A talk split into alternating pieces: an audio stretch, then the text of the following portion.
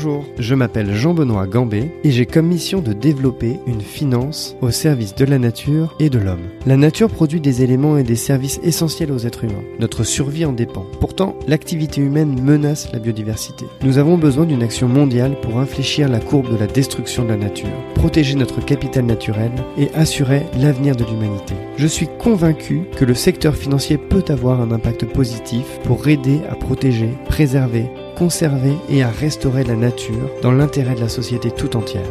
Dans ce podcast, j'invite des femmes et des hommes qui se battent quotidiennement pour changer les choses et qui mettent la préservation de l'environnement au cœur de leurs décisions d'investissement ou au cœur de leur mission. Dans ce nouvel épisode, je reçois Grégoire Chauvière-Le Drian, le représentant de la Banque européenne d'investissement en France. La Banque européenne d'investissement, c'est la banque de l'Union européenne. Elle a comme objectif de financer des projets ayant un impact positif pour l'environnement et le climat. Elle va d'ailleurs changer de nom pour s'appeler la Banque européenne du climat. Dans ce podcast, Grégoire nous explique le rôle de la Banque européenne d'investissement, ses missions, son fonctionnement et les investissements qu'elle réalise. Dans cet épisode, nous changeons de braquet et les millions deviennent des milliards. Je vous souhaite une excellente écoute de cette interview passionnante. Bonjour Grégoire, je suis ravi de te recevoir aujourd'hui. Merci d'avoir accepté mon invitation. Est-ce que tu peux te présenter, s'il te plaît? Bonjour Jean-Benoît et, merci de m'avoir euh, associé à, cette émission. Grégoire Chauvière-Le Drian, j'ai 41 ans. Je suis aujourd'hui euh, euh, chargé de la représentation du groupe Banque européenne d'investissement en France, donc ici à, Paris. Et, je suis ravi de pouvoir expliquer ce que fait la, Banque de l'Union européenne et, les missions qu'elle remplit aujourd'hui sur le territoire français et en Europe. Pour commencer, est-ce que tu peux nous expliquer ce qu'est la Banque européenne d'investissement? Alors, la, la, BEI, donc qui est la banque de l'Union européenne, c'est euh, la banque des États membres, c'est notre banque, puisque les actionnaires de cette euh, institution sont euh, sont les États membres de l'Union européenne. Vous adhérez à l'Union européenne, vous êtes actionnaire de la BEI.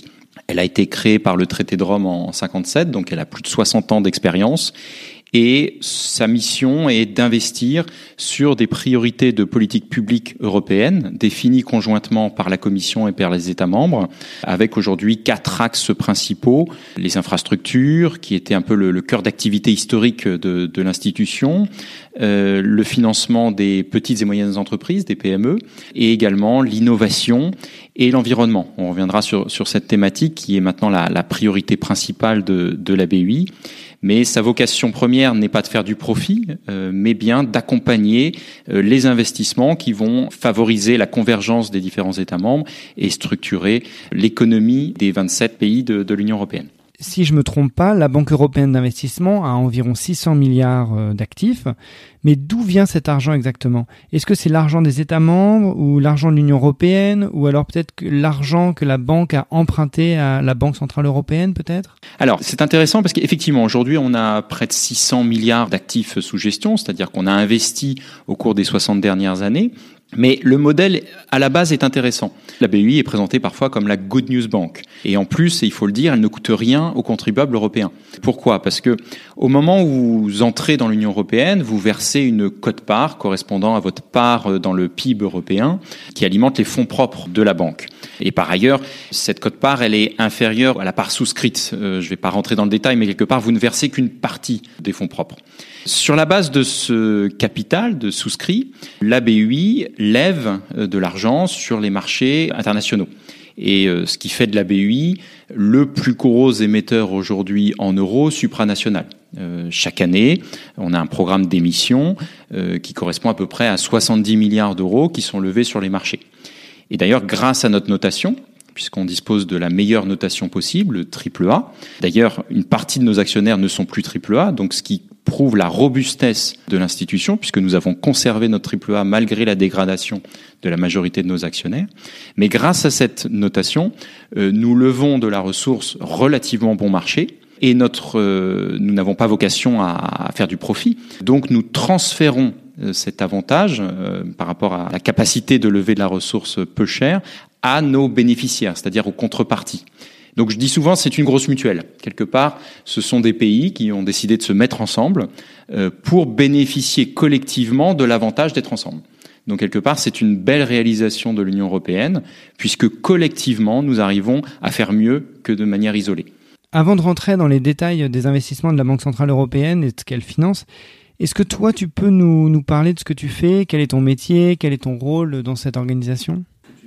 Alors, la BUI, j'appréhende cette institution que je méconnaissais totalement il y a, encore 20 ans.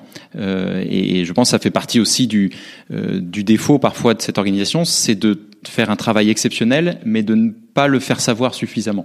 J'ai connu la BUI par euh, son activité en dehors de l'Union européenne. J'y reviendrai puisque la, la BUI consacre 10% de son activité à des projets, à des investissements en dehors de l'Union européenne. Mais le cœur d'activité, euh, c'est bien les investissements au sein des États membres. J'ai d'abord eu la, chance d'appréhender la BUI via sa gouvernance, c'est-à-dire en travaillant auprès de l'administrateur français, qui est un représentant du, ministère des Finances, le gouverneur étant le ministre des Finances, et le siège au conseil d'administration, un représentant du ministère des, Finances.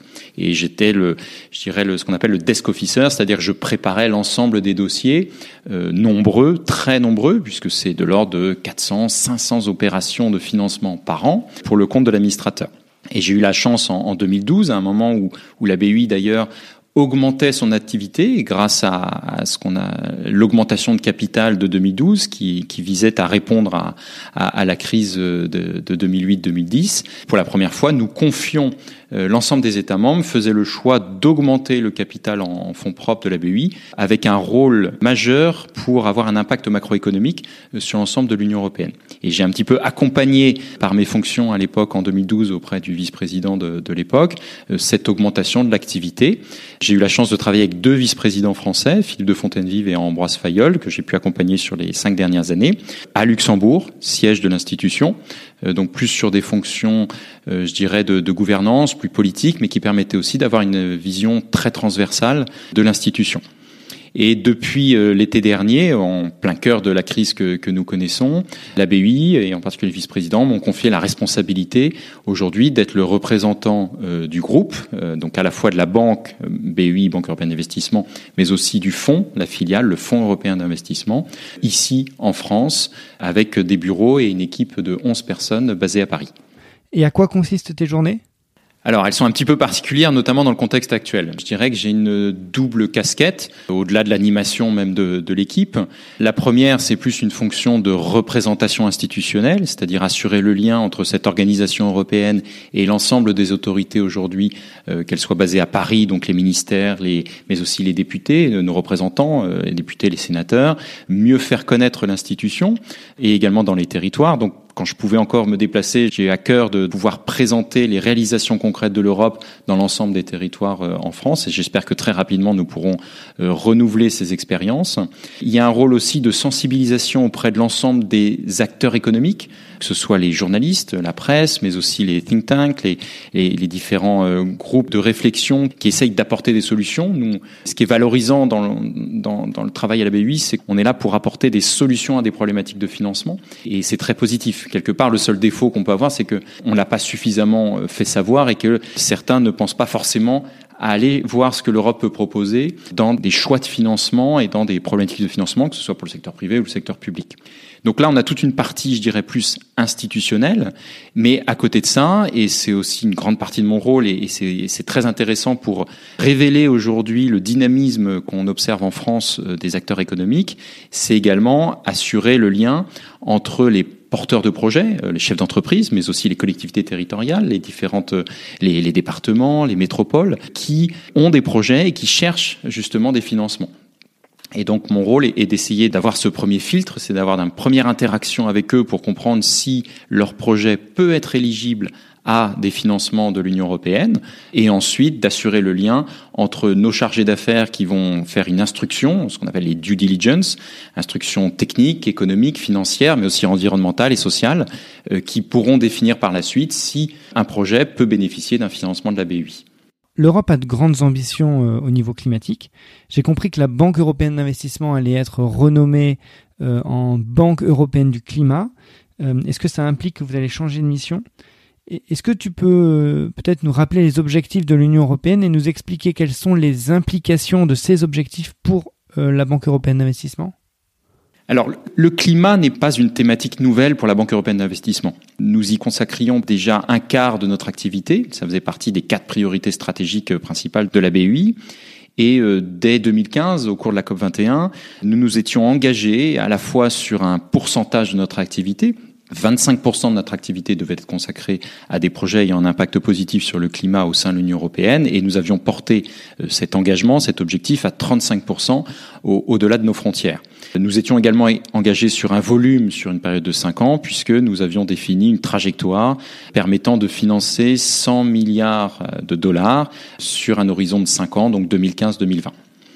Euh, ces deux objectifs ont été atteints et même dépassés.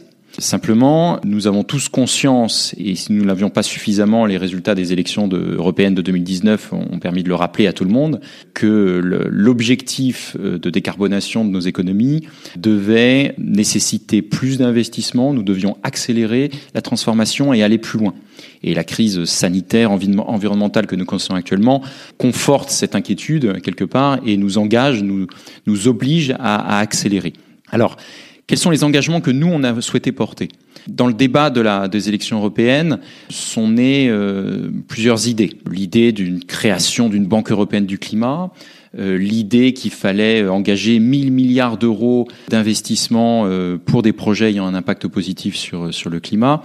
Les horizons parfois étaient différents en fonction des, des groupes politiques, soit c'était sur 5 ans, soit sur 10 ans. Mais le message qu'on a souhaité porter, c'est de dire la banque européenne d'investissement, c'est déjà votre banque du climat.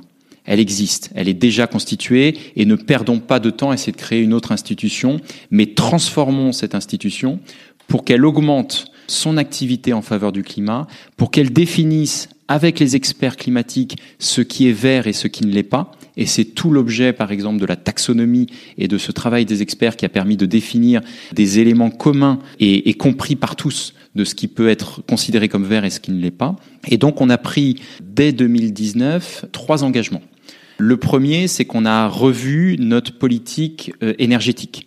Et on a décidé, on a proposé à notre conseil d'administration, qui l'a accepté, d'exclure en particulier les projets qui mobilisaient des énergies fossiles.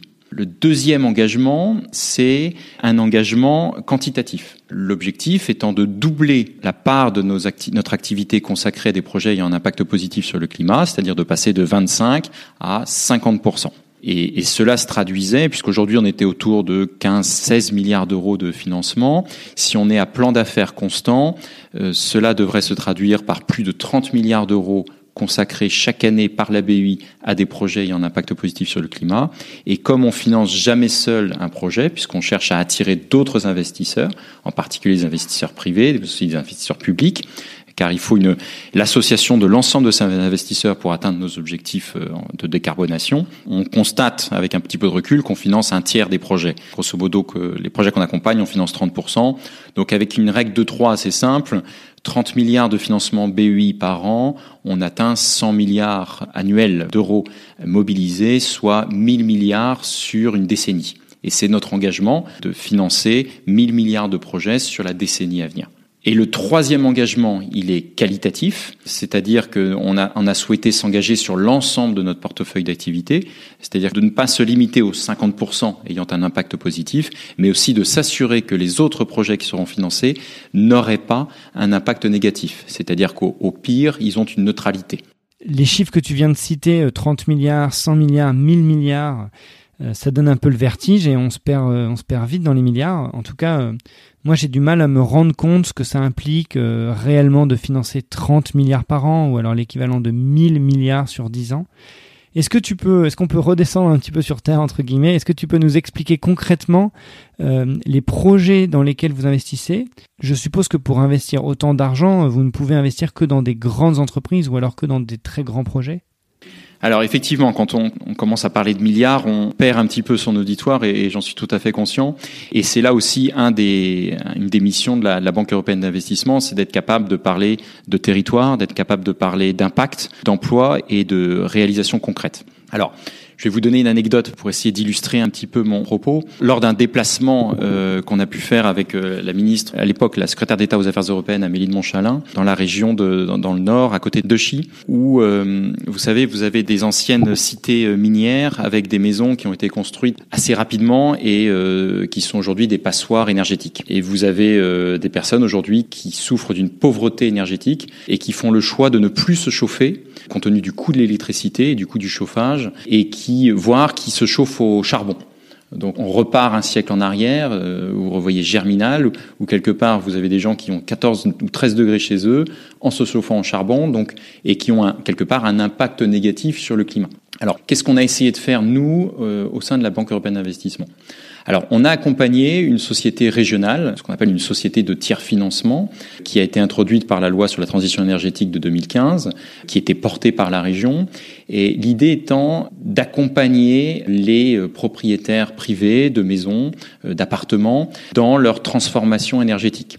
Puisqu'en général, quand vous avez, euh, quand vous retournez voir votre banquier, autant il est, il a une capacité à vous accompagner sur un achat immobilier, Autant quand vous souhaitez euh, remplacer des fenêtres ou isoler vos combles, euh, c'est tout de suite plus compliqué. Alors, ça va être facilité par le plan de France Relance, ça fait partie du programme, justement sur la base de cette expérience qu'on a pu avoir. Mais l'idée de ces sociétés de tiers financement, c'était de prendre en compte dans la capacité de remboursement l'économie future réalisée sur la facture énergétique et donc d'accompagner à la fois les, les, les, personnes qui avaient ce désir d'une meilleure isolation thermique dans du conseil pour, pour essayer de trouver la meilleure opération et de limiter le reste à charge pour ces porteurs de projets.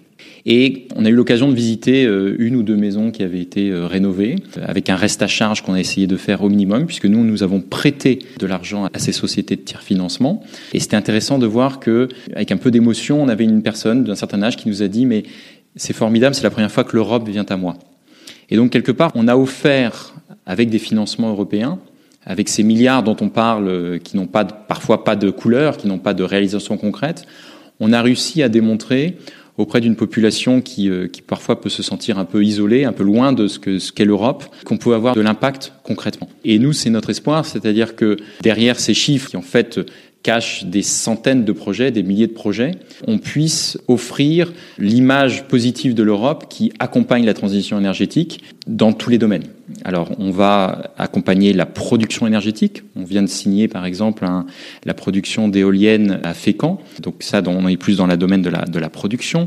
On est dans la rénovation thermique, que ce soit des bâtiments privés, je viens de l'évoquer, mais aussi des bâtiments publics, les collèges, les lycées, les hôpitaux, pour essayer de diminuer la facture énergétique mais on va aussi accompagner les entreprises qui elles-mêmes s'impliquent ou souhaitent se transformer dans une transition euh, énergétique de leur propre production industrielle. On va signer euh, très prochainement une opération importante avec Safran, euh, et donc c'est intéressant de voir que nous accompagnons des grands groupes également dans leurs priorités et dans, dans leur transformation. Mais on va aussi accompagner des petites start-up qui grossissent. Et, et par exemple, euh, je citerai euh, l'exemple d'une boîte qui s'appelle Voltalis, dont l'objet est de favoriser ou en tout cas de limiter les pics de consommation, soit le matin, soit le soir, par des micro-coupures qui n'ont pas d'impact sur vos appareils électroniques, qui ont lieu directement sur votre boîtier électrique et qui vont permettre de quelque part de limiter ces pics de consommation et de ne pas donc euh, générer, de ne pas avoir d'autres euh, centrales nucléaires qui vont devoir euh, produire sur les plages horaires de 7h, 9h, 18h, 20h. Donc on est un petit peu sur l'ensemble de la chaîne, production vertueuse, production renouvelable, mais aussi limitation de la consommation énergétique et innovation pour essayer de limiter cette consommation. Et alors comment vous faites pour sélectionner les dossiers? Pour investir 30 milliards par an, je suppose qu'il vous faut beaucoup de monde. Euh, ou alors est-ce que vous passez par des tiers comme des sociétés d'investissement ou des sociétés de gestion?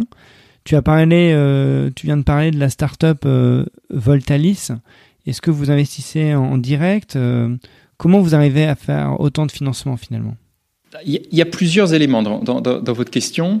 déjà pour préciser, la Banque européenne d'investissement aujourd'hui, c'est 3500 personnes. Euh, donc on est quand même une banque assez assez importante, mais on n'a pas la capacité aujourd'hui de couvrir l'ensemble du territoire, l'ensemble du territoire européen. Donc il y a un certain nombre d'opérations et majoritairement on travaille en direct que ce soit avec des contreparties publiques ou des contreparties privées, donc des entreprises. On a des seuils minimums d'intervention non pas parce qu'on considère que les projets sont pas bons ou ne peuvent pas être financés, mais c'est que, compte tenu de nos capacités humaines, même nous ne pouvons pas accompagner les plus petites entreprises. Mais dans ce cadre-là, on fait confiance à des intermédiaires financiers, que ce soit des banques commerciales, des banques publiques, on travaille très très bien avec la BPI en France, ou des fonds d'investissement, quelque part, qui vont intermédier, qui vont utiliser l'argent européen pour euh, couvrir l'ensemble du territoire. Et grâce à l'ensemble en fait de ces outils, on arrive à couvrir le spectre des besoins des entreprises avec des outils principalement de dette qui sont fournis en direct par euh, par la Banque européenne d'investissement, mais aussi capacité d'intervenir en garantie sur des portefeuilles pour les banques commerciales ou pour les fonds d'investissement et des investissements comme euh, comme sponsor dans des fonds qui répondent toujours à nos critères, que ce soit notamment sur la protection de l'environnement, mais aussi euh, l'innovation. Alors concrètement, comment on touche, comment on atteint euh, des financements de la BEI. Je pense que c'est la deuxième partie de, votre question. Je suis un chef d'entreprise. Euh, comment est-ce que je peux euh, joindre la BEI Alors, on a un bureau ici en France qui est localisé à Paris. Euh, avec une 11 personnes qui, qui, sont présents. On peut tout à fait euh, recevoir, alors aujourd'hui principalement, euh, quasiment exclusivement en digital, recevoir des, des, des, propositions. On a, par mail, on peut avoir un premier échange pour voir si le projet répond à nos critères d'éligibilité. Ensuite s'ouvre un processus d'instruction qui peut paraître parfois long, mais à l'échelle de notre travail, et je dirais, on a, on a un devoir de redevabilité et de, et de rigueur. C'est-à-dire que notre évaluation ne va pas simplement se faire sur euh, la capacité financière de remboursement. C'est-à-dire que nous allons vérifier que la, le projet a une viabilité économique. Nous, avons, nous allons vérifier son impact environnemental et social euh, pour s'assurer que le projet correspond bien aux priorités de politique publique européenne et mérite quelque part un financement de l'Union européenne. Et on pense qu'il y a même une puisque quand vous recevez un financement de la BEI, euh, quelque part, vous envoyez un signal extrêmement positif pour d'autres investisseurs. Et, et, les porteurs de projets en sont tout à fait conscients. Et donc nous pouvons, quand vous avez un financement euh, de l'Union européenne, quelque part, vous offrez une garantie de la solidité et de la soutenabilité du projet que vous présentez. Et donc ça facilite d'autres financements. Petit exemple, euh, je ne citerai pas le projet, mais c'est une, entreprise euh, qui, euh, qui n'arrivait pas à se financer en, Normandie et qui est venue voir la BUI pour construire une, une, une extension de, de son entreprise pour lier à un contrat d'exportation pour un projet de 110 millions d'euros.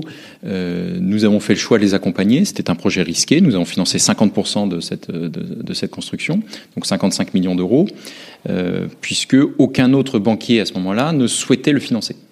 Euh, et une fois que la BUI a, a donné son accord, euh, nous avons eu d'autres banquiers qui sont venus nous dire mais pourquoi la BUI vient prendre le marché, euh, notre marché? Euh, et, et, eux, cette fois, à ce moment-là, ont, ont accompagné cette entreprise. Donc, parfois, il y, a, il, y a, il y, a, un jeu qui se crée, mais en tout cas, ce qui, ce qui est important à noter, c'est qu'il y a une rigueur dans l'analyse économique environnementale et sociale des projets qui sont analysés, à la fois par des experts financiers chez nous, mais aussi des experts techniques qui sont capables de, de, de, challenger ou en tout cas de, d'avoir ce, cette discussion très importante avec les, les, porteurs de projets, même sur les, en particulier sur, sur l'innovation, et qui garantit que les projets qui sont financés, qui sont accompagnés, sont des projets solides et qui correspondent bien aux priorités de politique publique. Ça ne veut pas dire qu'on ne prend pas de risques, mais ça veut dire qu'on prend des risques mesurés en fonction euh, de l'atteinte des objectifs et de, l'impact que ces projets auront et des anticipations qu'on peut en faire si je me trompe pas, tu as participé à l'accord de Paris en 2015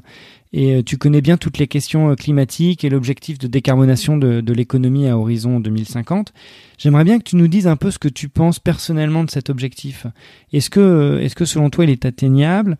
Est-ce que tu vois des difficultés pour l'atteindre Par rapport à tout ce que tu vois, par rapport à tout ce que tu fais, quelle est ton opinion par rapport à ça? Alors peut-être juste pour préciser modestement, j'ai participé aux accords de Paris très indirectement en conseillant à l'époque le, le, ministre qui était en charge, Laurent Fabius, puisque je l'accompagnais sur le, sur le secteur privé et sur le développement. Cette ambition, elle est très forte. Même en 2015, on n'osait pas imaginer une accélération de, de ce projet et euh, l'appropriation au niveau européen de, de, cette, de cet impératif dans un calendrier aussi court. Ce qui est sûr, c'est que et les élections européennes de 2019 et la crise que nous connaissons aujourd'hui sont quelque part des accélérateurs de transformation. Et si la Commission européenne, la Commission Ursula von der Leyen, s'est engagée aujourd'hui sur un projet ambitieux de Green Deal, c'est bien qu'il y a une compréhension et une, une volonté très forte d'accélération. Je vais vous donner une anecdote pour nous. Euh, je dis souvent que la Banque européenne d'investissement, c'est un laboratoire des divergences et parfois des convergences, bien sûr, euh, de la construction européenne. Il y a un an et demi, quand euh, nous avons présenté les trois piliers de notre transformation en Banque européenne du climat à notre conseil d'administration, il y a eu de longs débats.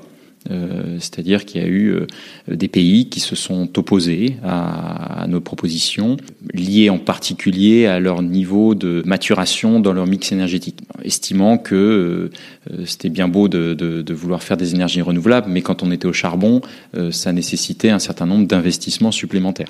Un an plus tard, lorsque nous avons présenté la, la, feuille de route pour la transformation de la Banque européenne du climat, non seulement euh, cette feuille de route a été adoptée dès la première lecture, euh, mais en plus elle a été adoptée à l'unanimité. C'est-à-dire que les pays qui avaient, qui exprimaient encore des, hésitations, on va dire, ou une opposition à, cette transformation euh, de la BUI en Banque européenne du climat, un an plus tard, ont admis qu'il y avait un impératif qui nous engageait tous collectivement et ont approuvé euh, cette climate roadmap pour transformer et les, premières transformations pour la BUI, c'est l'alignement aux accords de Paris euh, qui sont effectifs au 1er janvier 2021. Donc c'est pas dans 5 ans, c'est pas dans 10 ans, c'est dès le 1er janvier 2021. Euh, et ont on validé euh, unanimement cette ambition. Donc quelque part, il y a un objectif fort, qui est une décarbonation euh, de nos économies. Euh, ce que je peux vous dire, c'est que lorsque je me déplaçais et dans les rencontres que je peux faire avec euh, avec les, différentes ce qu'on appelle les autorités de gestion, donc que ce soit les présidents de région, mais aussi les, les, les, les maires, les présidents de métropole, dans tous les territoires et en particulier en France, il y a une volonté très forte affirmer d'être parfois la première région décarbonée, la première ville décarbonée, mais on sent en tout cas un foisonnement de projets. Et ça se traduit euh, dans l'activité de financement de la BUI en France déjà depuis quelques années. Je vous parlais tout à l'heure de cette ambition de 50%. Euh, sachez qu'en France, au cours des deux dernières années, nous sommes déjà à 50% de notre activité consacrée à des projets ayant un impact positif sur le climat. Alors ça ne veut pas dire qu'on va s'arrêter là. Euh, cette ambition va se poursuivre et on va aller au-delà des 50%. Mais ça révèle déjà que dans les priorités euh, que la BUI accompagne en France, que ce soit auprès des euh, politiques publiques, donc auprès du secteur public, mais aussi du secteur privé, il y a déjà un intérêt très fort pour les investissements qui ont un impact positif sur le climat. Quand tu parles d'un investissement qui a un impact positif sur le climat, est-ce que tu sous-entends un investissement qui n'émet aucun gaz à effet de serre ou alors un investissement qui diminue les émissions de gaz à effet de serre? Qu'est-ce que c'est exactement un impact positif sur le climat? Alors, pour nous, c'est et c'est un petit peu le sens de l'alignement aux accords de Paris, qui, fait, est bien le troisième pilier de notre engagement de la transformation en Banque européenne du climat. Aligner aux accords de Paris, c'est déjà euh, ne pas avoir d'impact négatif. C'est le euh, le premier point. Euh, c'est aussi euh, s'accorder avec euh, les, les trajectoires de transformation qui ont été présentées pendant la COP, de, la COP 21, les IDNC, pour associer donc les choix d'investissement des, des différents pays et pour pouvoir les financer. Alors l'impact positif, c'est à la fois une réduction de l'émission des gaz à effet de serre, c'est-à-dire que le projet qu'on va financer, euh, une rénovation par exemple d'un processus industriel d'une entreprise, euh, va permettre de, diminuer euh, l'émission carbone sur la durée de vie du projet que l'on va financer. mais c'est aussi consommer moins.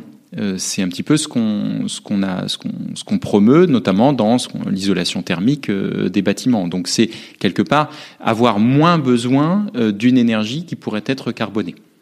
Donc on travaille un petit peu sur les deux aspects, c'est-à-dire favoriser la production énergétique par des sources alternatives, mais aussi limiter la consommation d'une énergie qui pourrait être carbonée.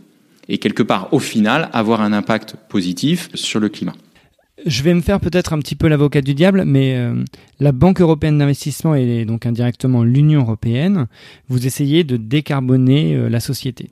Mais est-ce que le staff de l'Union européenne et donc de la Banque européenne d'investissement essaie également de se euh, décarboner? Je ne sais pas, par exemple, est-ce que vous voyagez moins? Est-ce que vous êtes dans des locaux neutres en carbone, etc.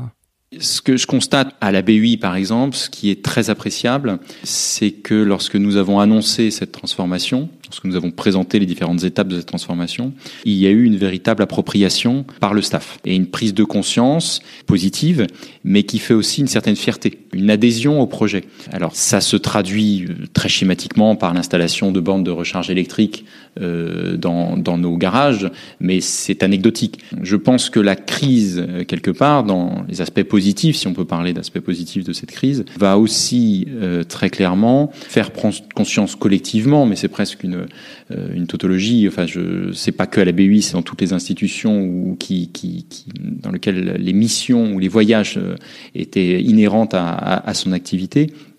Je pense que nous allons être beaucoup plus sélectifs dans notre manière de voyager, dans notre manière de nous réunir et euh, utiliser les nouvelles technologies pour limiter notre impact carbone. Beaucoup d'ailleurs associent, et je pense à tort, la décroissance à l'ambition euh, green, à l'ambition euh, verte, à l'ambition décarbonée. Euh, notre conviction à, la BUI, c'est que l'innovation est au service de ce projet de transformation. et que l'idée n'est pas de ne plus voyager, l'idée est d'essayer de voyager en ayant un impact moindre qu'il ne l'était jusqu'à présent. Et donc de favoriser les entreprises qui aujourd'hui investissent pour avoir un impact moins fort sur le climat. Et donc nous, on essaye d'accompagner cette transformation. Je citais tout à l'heure quelques des entreprises investies dans, le secteur aéronautique, mais pas seulement. Euh, on essaye de, favoriser, par exemple, les voitures électriques en évitant de créer une autre problématique euh, sur l'importation de, produits euh, hors de, de l'Union européenne. Donc on essaye aussi de favoriser euh, l'autonomie stratégique industrielle de l'Union européenne. Donc on a par exemple accompagné l'entreprise Northvolt en Suède pour favoriser la production de batteries électriques en Europe, donc de ne pas créer une nouvelle dépendance à, une autre source énergétique sur, les batteries électriques. Donc on essaye dans l'ensemble de la chaîne de production d'être présent et d'accompagner cette transformation et surtout de l'accélérer. Comment la Banque européenne d'investissement détermine ce qui a un impact positif sur le climat? Je m'explique. Euh, si par exemple on prend le cas des éoliennes, certains mettent en avant que le bilan carbone d'une éolienne est mauvaise, est mauvais, euh, dans la mesure où euh, l'éolienne est fabriquée dans un pays qui utilise de l'énergie provenant du charbon, par exemple. Euh, un autre exemple pourrait, être la voiture électrique, qui, euh, qui, les voitures électriques sont de plus en plus grosses, elles sont de plus en plus lourdes, et euh, finalement, d'un point de vue carbone, le bilan carbone de certaines voitures électriques serait pire que que certaines voitures à essence. Sans parler des terres rares qui sont très utilisées dans de nombreux produits dits écologiques. Donc ma question c'est finalement comment à la Banque européenne d'investissement vous arrivez à vous mettre d'accord sur le sur le définitif sur la définition qui a un impact positif sur le climat? Quand on décide de, financer un projet, on se limite pas simplement à, à, l'impact du projet en tant que tel. C'est-à-dire qu'on va essayer de voir l'ensemble des externalités, qu'elles soient positives ou négatives, de la chaîne de valeur du projet qui sera financé. Donc très clairement, on sait qu'il y a un débat aujourd'hui sur euh, l'utilisation de terres rares, sur la soutenabilité à long terme, par exemple, des batteries électriques. Donc on essaye de travailler sur l'ensemble de la chaîne, la production, mais aussi le recyclage, ou euh, sur euh, la biodiversité pour s'assurer que les techniques d'extraction de ces terres rares soient compatibles avec nos priorités de politique publique. Et donc l'idée, c'est de ne pas simplement regarder intrinsèquement un projet, mais de regarder l'ensemble de la chaîne de valeur pour s'assurer que la technologie que l'on va essayer de promouvoir, elle est soutenable globalement. On n'avance pas les yeux fermés euh, sur euh, sur une technologie. Euh, on, on, a des experts qui sont toujours à l'écoute des évolutions qui peuvent se faire, et on est à l'écoute aussi d'autres experts. C'est-à-dire que, par exemple, on vient de signer un accord cadre de partenariat avec France Hydrogène en France pour essayer avec l'ensemble des parties prenantes du développement de l'hydrogène euh, en France, mais aussi au niveau européen, de voir si cette technologie, elle est durable, soutenable, elle est euh, pertinente sur l'ensemble de sa chaîne de valeur, et est-ce qu'on peut la répliquer ou l'utiliser pour développer une source alternative énergétique? Donc on, on est parfois vu comme trop prudent sur nos choix technologiques que l'on fait, mais c'est qu'aussi on souhaite avoir des retours, on souhaite avoir ce qu'on pourrait appeler une preuve de concept, et on souhaite étudier l'ensemble de la chaîne de valeur pour prendre une décision. Et donc et quand on avance dans une technologie, dans une technique, c'est qu'on est convaincu sur l'ensemble des États membres qu'il faut qu'il faut progresser. L'Union européenne a sorti l'année dernière en 2020 euh, ce qu'on appelle la taxonomie. Donc c'est une sorte de manuel qui liste toutes les activités économiques qui sont, selon l'Union européenne, considérées comme durables d'un point de vue environnemental. Est-ce que la Banque européenne d'investissement va s'aligner euh, sur la taxonomie? Euh, Est-ce que tous les investissements qu'elle va faire sera considérés comme durables Ou alors est-ce qu'elle va le faire peut-être à terme? euh, et euh, si c'est le cas, est-ce que ça signifie que la Banque européenne d'investissement n'investira que dans des activités qui sont durables d'un point de vue environnemental et qu'elle euh, l'abandonnera les autres?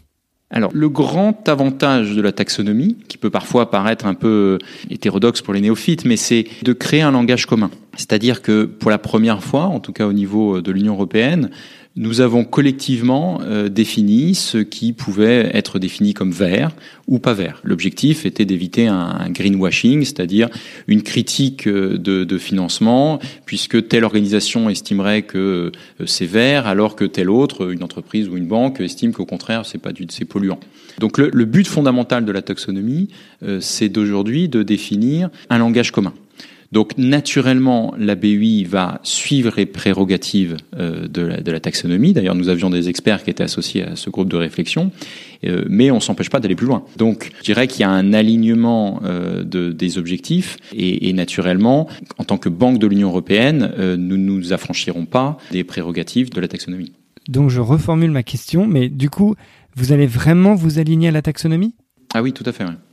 J'ai l'impression que certaines sociétés de gestion qui ont des fonds durables ou des fonds à impact ont du mal à trouver des opportunités d'investissement euh, alignés à la taxonomie, euh, donc c'est-à-dire des, investissements qui sont dits durables sur le plan euh, environnemental. pourtant, ces fonds ne sont pas très gros, ils font 100 à 200 millions d'euros d'actifs d'actifs sous gestion. Euh, alors que vous, euh, qui devez investir plusieurs milliards, vous semblez ne pas avoir de, problème à investir dans cette euh, thématique. Qu'est-ce que tu peux répondre à cela? Alors c'est intéressant votre montée d'information. Effectivement, nous on n'a pas tout à fait la même perception des choses, c'est-à-dire qu'on on a aujourd'hui un foisonnement de projets, notamment en France, euh, qui est qui est assez important, ce qui demande aussi une sélectivité dans les projets qu'on va accompagner. Parfois, euh, vous entendrez peut-être que c'est dur d'obtenir un financement de la BUI, mais ça rejoint un petit peu ce que je disais tout à l'heure, c'est qu'il y a des prérequis qui sont importants et il y a une analyse très rigoureuse qui euh, qui est faite. Et malgré ça, on est obligé aussi, par rapport à la, à la disponibilité de nos ressources et de nos différents outils, de faire une sélection. Alors, quelque part, la BUI fait de l'impact il y a un impact environnemental, social, voire de gouvernance dans, dans, les, dans les projets que, nous finançons. Peut-être que nous sommes pas tout à fait sur la même, euh, cible euh, que les fonds impact, qui vont viser des entreprises plus petites, moins mûres, euh, peut-être plus en early stage, ce qui peut, comment dire, justifier ou en tout cas expliquer cette divergence de, de points de vue. Je dis pas que ça sera une sinécure, ça sera facile de trouver demain 30 euh, milliards de projets à financer ayant un impact positif sur le climat. Euh, et c'est aussi notre rôle euh, d'accompagnement, c'est-à-dire qu'à côté de nos outils de financement, on a aussi des, des, des outils de, de conseil, d'accompagnement pour faciliter la structuration de projets, en particulier auprès des autorités publiques qui, qui ont des idées, mais qui n'ont pas forcément l'expérience ou l'expertise pour euh, transformer une idée en un projet bancable, finançable, soit par la BI, soit par des banques commerciales. Donc on a un gros, on a un rôle dans l'accompagnement des, des porteurs de projets, et je dirais que la BI, en étant une plateforme européenne, euh, peut aussi se faire l'écho d'expériences d'autres pays qui peut être valorisé dans un autre pays de l'Union européenne. Donc ça, c'est intéressant. Euh, sur les entreprises, et, et, je, peux, je peux vous donner mon expérience euh, ici au, au, bureau, euh, au bureau de la BUI en, en France. On reçoit quotidiennement des projets intéressants. Tous ne seront pas financés par la BUI. Parfois, quand nous, nous ne pouvons pas les accompagner, nous les orientons vers des fonds d'investissement dans lesquels nous investissons, parce qu'ils sont soit trop petits, soit pas assez mûrs pour avoir un financement de la BUI. Mais je, je, je vois, j'observe, et, et, les résultats aujourd'hui que nous avons pu faire, euh, par exemple l'année dernière euh, en France, qui est une année quelque part record pour la BEI, puisqu'on a financé plus de 10 milliards d'euros de financement, ce qui n'avait jamais été fait euh, dans toute l'histoire, l'historique de la BEI, traduit en tout cas un foisonnement de projets qui répondent à nos objectifs, puisque je parlais tout à l'heure des 50% climat, ils sont déjà quasiment atteints en France, mais aussi l'innovation, qui est notre deuxième grande priorité, et, et qui se traduit par de nombreux projets euh, aujourd'hui en France. Donc on n'a peut-être pas la même difficulté de sourcing que les fonds impact, mais encore une fois, je, je demande à creuser un petit peu cette, cette difficulté qui est exprimée par, par les gestionnaires de fonds. Étant donné le, le, contexte économique un peu tendu euh, et dégradé en ce moment euh, à cause du Covid, je me demande si les électeurs européens soutiennent cette initiative de banque du climat. Est-ce qu'on ne, est-ce qu'on ne vous reproche pas de temps en temps de ne pas vous concentrer euh, sur des sujets un petit peu plus euh, euh électoralistes peut-être, comme euh, l'emploi, le social, des, des, préoccupations plus proches du, du quotidien des gens? On a eu en 2020, très clairement, on a fait face à une crise sans précédent, systémique, qui a touché l'ensemble de l'Union européenne et même le monde entier. Et il a fallu, dans un temps record, trouver des outils de court terme. La BUI, dès le mois d'avril, donc même fin mars, a proposé de réorienter une partie de son activité en faveur des banques commerciales pour que les banques continuent à jouer leur rôle de financement. Nous souhaitions euh, éviter à tout prix ce qu'on avait connu dans les années 2008-2009 de Venise, c'est-à-dire un crédit crunch, une, les banques qui arrêtent de prêter et donc d'avoir des situations où des entreprises faisaient faillite, non pas par euh, baisse de leur activité, mais par non-accès à un crédit bancaire. Donc c'est ce qu'on a souhaité éviter dans un premier temps. Donc ça a été une réaction d'urgence.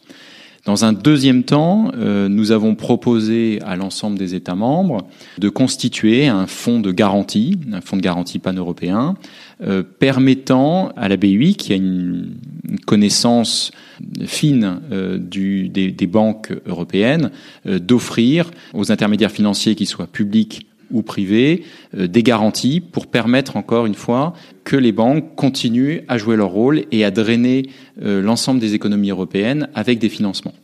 Donc ça, ça a été une opération, je dirais, de court terme, rapide, réaction à une crise. Euh, L'Union européenne, parallèlement, a pris une décision très importante euh, le 21 juillet 2020 euh, en décidant d'un plan de croissance, d'un plan de, de, de, résilience, avec pour la première fois l'émission de titres obligataires, l'émission d'une dette commune, et avec des montants très importants, 750 milliards d'euros, qui concrètement vont se traduire par le financement direct par l'Union européenne du parti des plans de relance nationaux. Alors, on est encore dans le processus législatif qui va, sur lequel il y a encore quelques étapes. Avril en, en, sera une, mais concrètement en France, ça se traduit par un plan national de 100 milliards d'euros sur lequel l'Union européenne va financer 40, 40 milliards d'euros. Euh, la BUI d'ailleurs n'est pas directement euh, mobilisée sur ce plan de relance, mais euh, le message que nous avons porté à l'exécutif, en particulier au gouvernement Castex, dès le discours politique général au mi-juillet, c'est que les priorités qui avaient été identifiées dans le plan de relance, donc France Relance, correspondaient à peu près exactement. C'est-à-dire si on met de côté euh, les avantages fiscaux euh, ou les, comment dire les incitations fiscales qui sont proposées dans le plan de relance, les autres objectifs, que ce soit l'innovation, la compétitivité et surtout euh, la transition énergétique, correspondent aux, priorités aujourd'hui mises en œuvre par la BUI, en particulier sur le sur le territoire français.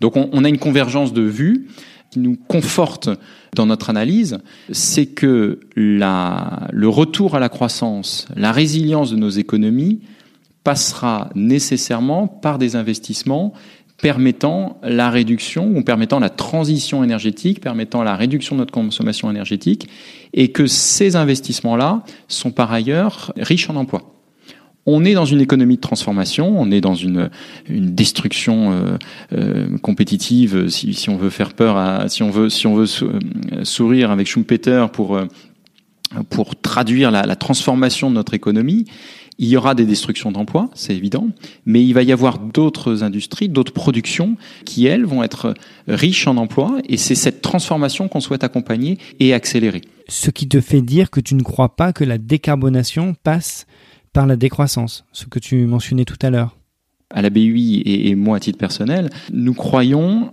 à l'investissement dans l'innovation pour permettre d'avoir une meilleure économie demain, décarbonée. Encore une fois, on, on considère qu'on ne doit pas reculer, mais qu'on doit continuer à avancer.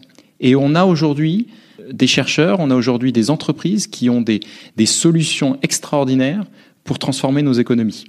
Et l'idée n'est pas de s'arrêter, l'idée est de continuer à innover, l'idée est de continuer à investir dans la recherche, qu'elle soit une recherche fondamentale mais aussi une recherche appliquée, pour transformer ces innovations dans une, industrie décarbonée et qui soit, euh, qui soit favorable à tous. Vous recevez beaucoup de demandes de, de financement, comme tu l'as expliqué.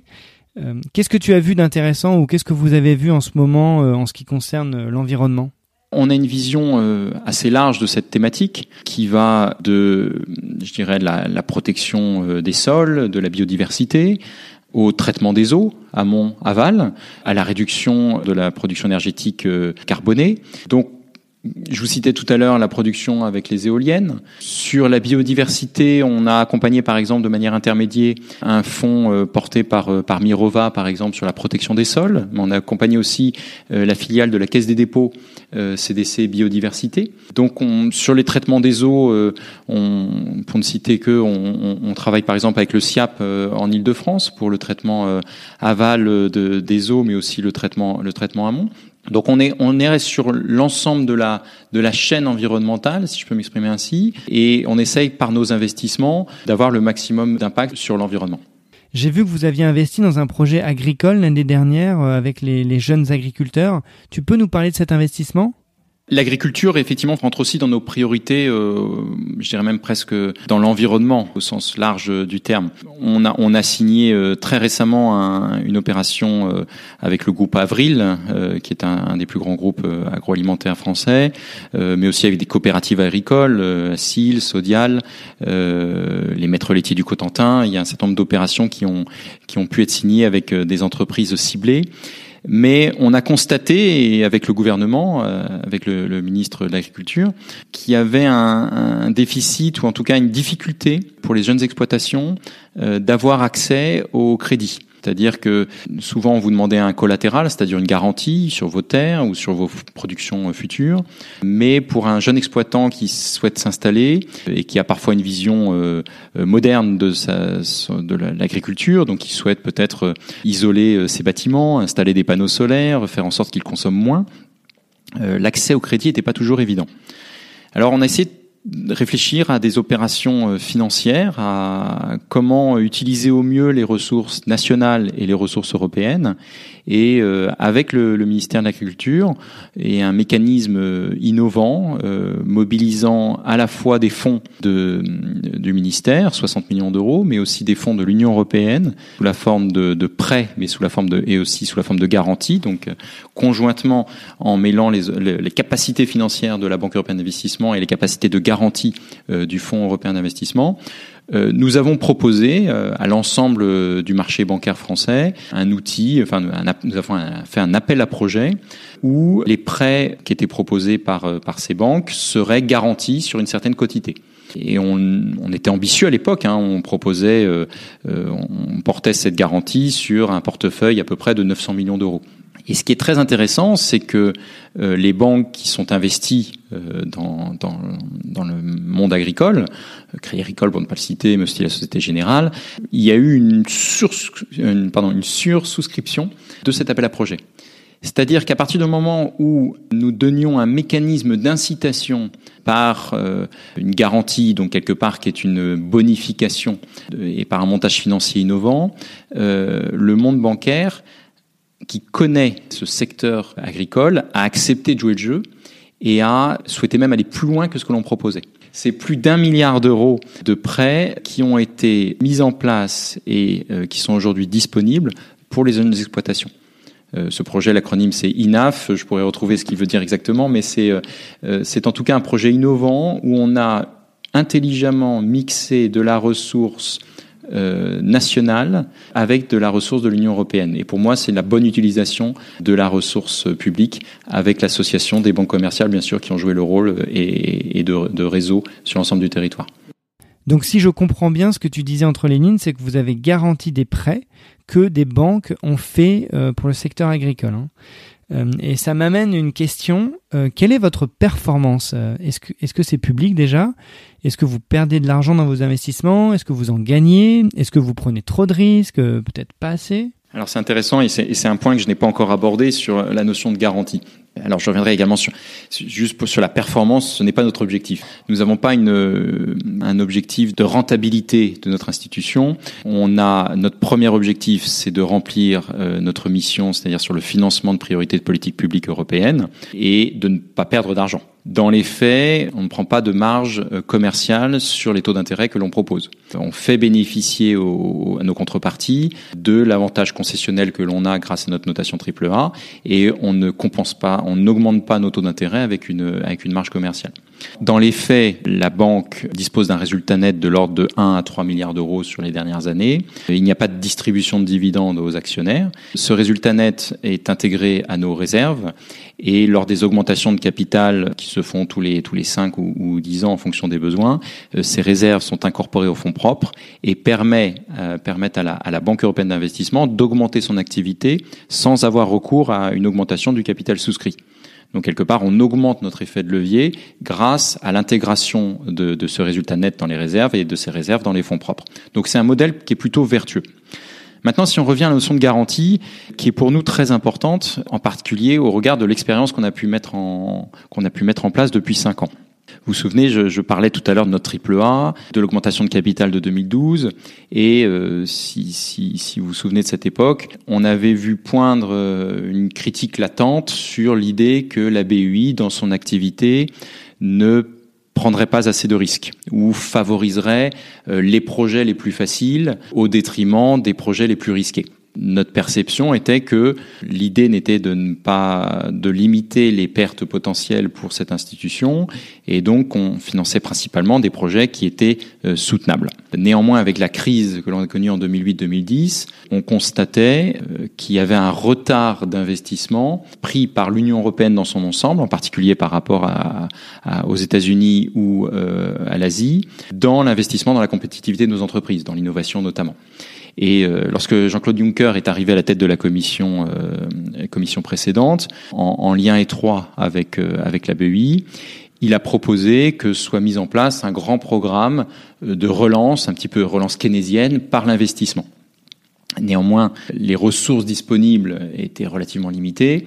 Et donc, on a proposé, un petit peu sur le modèle, si on extrapole un petit peu par rapport au modèle que j'expliquais tout à l'heure, on a proposé que soit constitué un fonds de garantie à l'époque de 21 milliards d'euros, utilisant une partie des ressources de la Commission européenne, mais aussi une partie des réserves euh, de la BUI que j'expliquais tout à l'heure, pour permettre à la BUI, quelque part euh, hors bilan, c'est-à-dire en bénéficiant d'une garantie euh, sur les premières pertes, d'aller justement sur des segments un petit peu plus risqués, sur des secteurs sur lesquels n'allait pas jusqu'à présent, car elle n'était pas autorisée à prendre plus de risques que ce qu'elle faisait.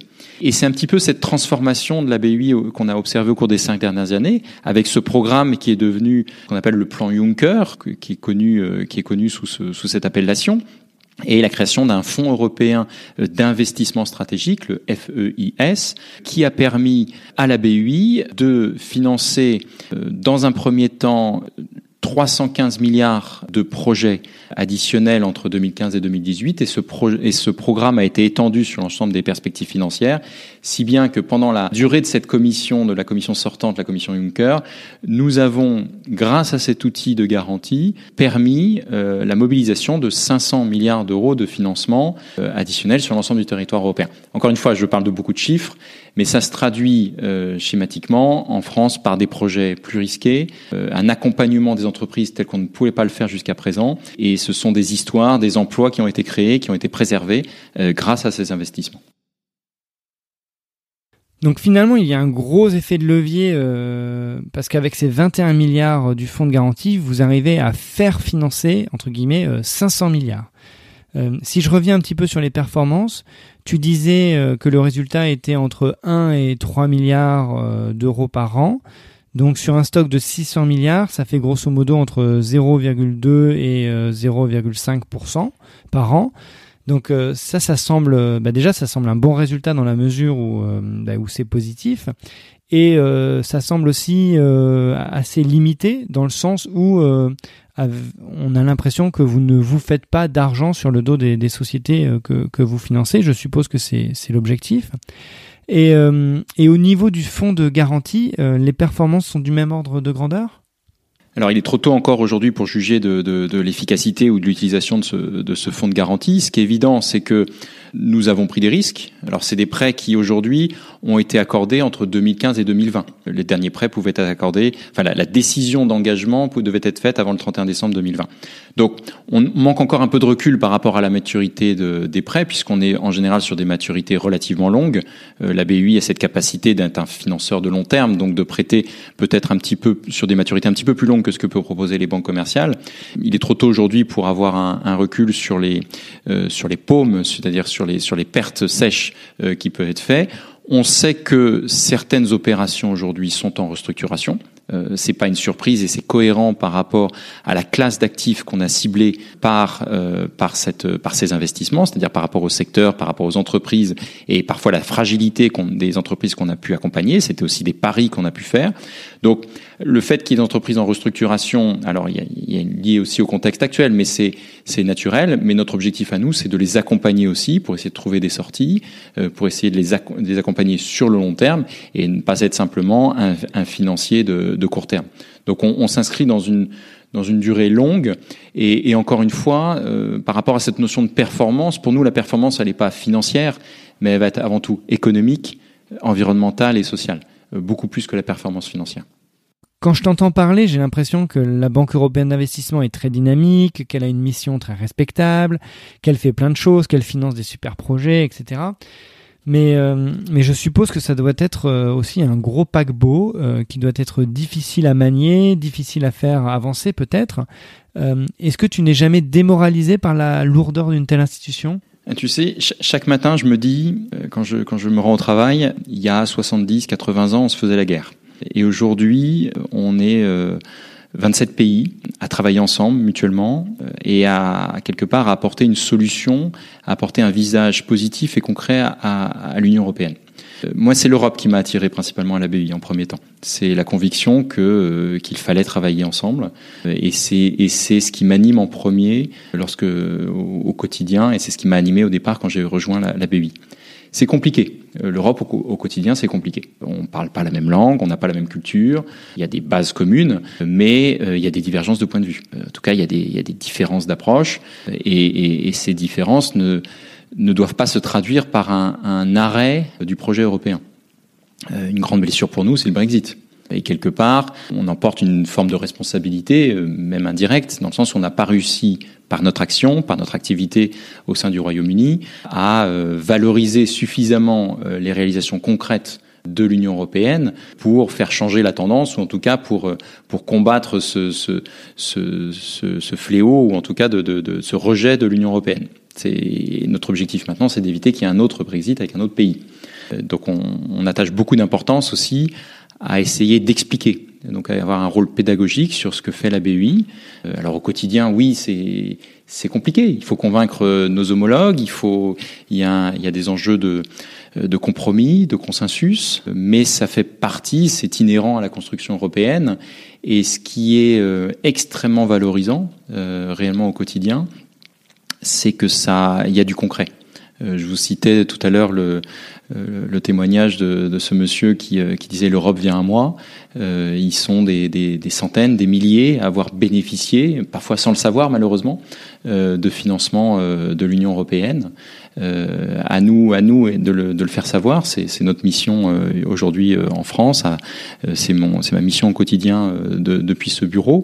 À nous de, de montrer un visage positif et concret de l'Europe pour que ce soit une évidence parce que malheureusement l'Europe n'est pas forcément acquis, euh, ça se défend euh, au quotidien, et, je pense que la BUI est un des exemples euh, extrêmement positifs, extrêmement vertueux, qui ne coûte rien aux contribuables, qui rapporte de l'argent, ce qui est même ce qui est un modèle assez assez positif et vertueux, et qui en plus remplit une mission de service public européen en, recherchant des objectifs ambitieux, que ce soit sur le climat, sur l'innovation, Euh, donc c'est une belle histoire qui mérite d'être poursuivie, de continuer, et, euh, et on voit qu'on est capable d'une réactivité face à des besoins euh, importantes. La, la, crise, la crise que l'on connaît le, le, le, souligne, mais euh, et puis sur le plus long terme, sur euh, vis-à-vis -vis du climat. Donc on a on a une responsabilité qui nous qui nous oblige quelque part, et c'est extraordinairement satisfaisant de pouvoir la mener à 27. Et malgré nos divergences de points de vue, malgré nos cultures différentes, on arrive à avancer et ça c'est très satisfaisant. Merci beaucoup Grégoire d'avoir accepté mon invitation et d'avoir pris le temps de répondre à mes questions. Merci à vous et, et, et j'espère pouvoir développer euh, dans, dans, les mois et les années à venir et essayer de montrer encore plus de projets financés par, euh, par le groupe euh, Banque européenne d'investissement. Merci. Je remercie une nouvelle fois Grégoire Chauvière-Le Drian, représentant du groupe Banque européenne d'investissement en France, d'avoir participé à ce podcast. J'ai été ravi de cet échange et j'espère que l'Union européenne arrivera à atteindre ses objectifs de décarbonation. En tout cas, j'ai le sentiment que Grégoire fera tout pour y parvenir. Si vous voulez m'aider à faire connaître le podcast, vous pouvez le noter 5 étoiles et vous pouvez aussi cliquer sur le bouton s'abonner pour recevoir automatiquement les prochains épisodes. N'hésitez pas à me contacter si vous avez des idées d'invités ou des thématiques que vous aimeriez que j'aborde. D'ici la prochaine interview, prenez soin de vous, des autres et de la nature.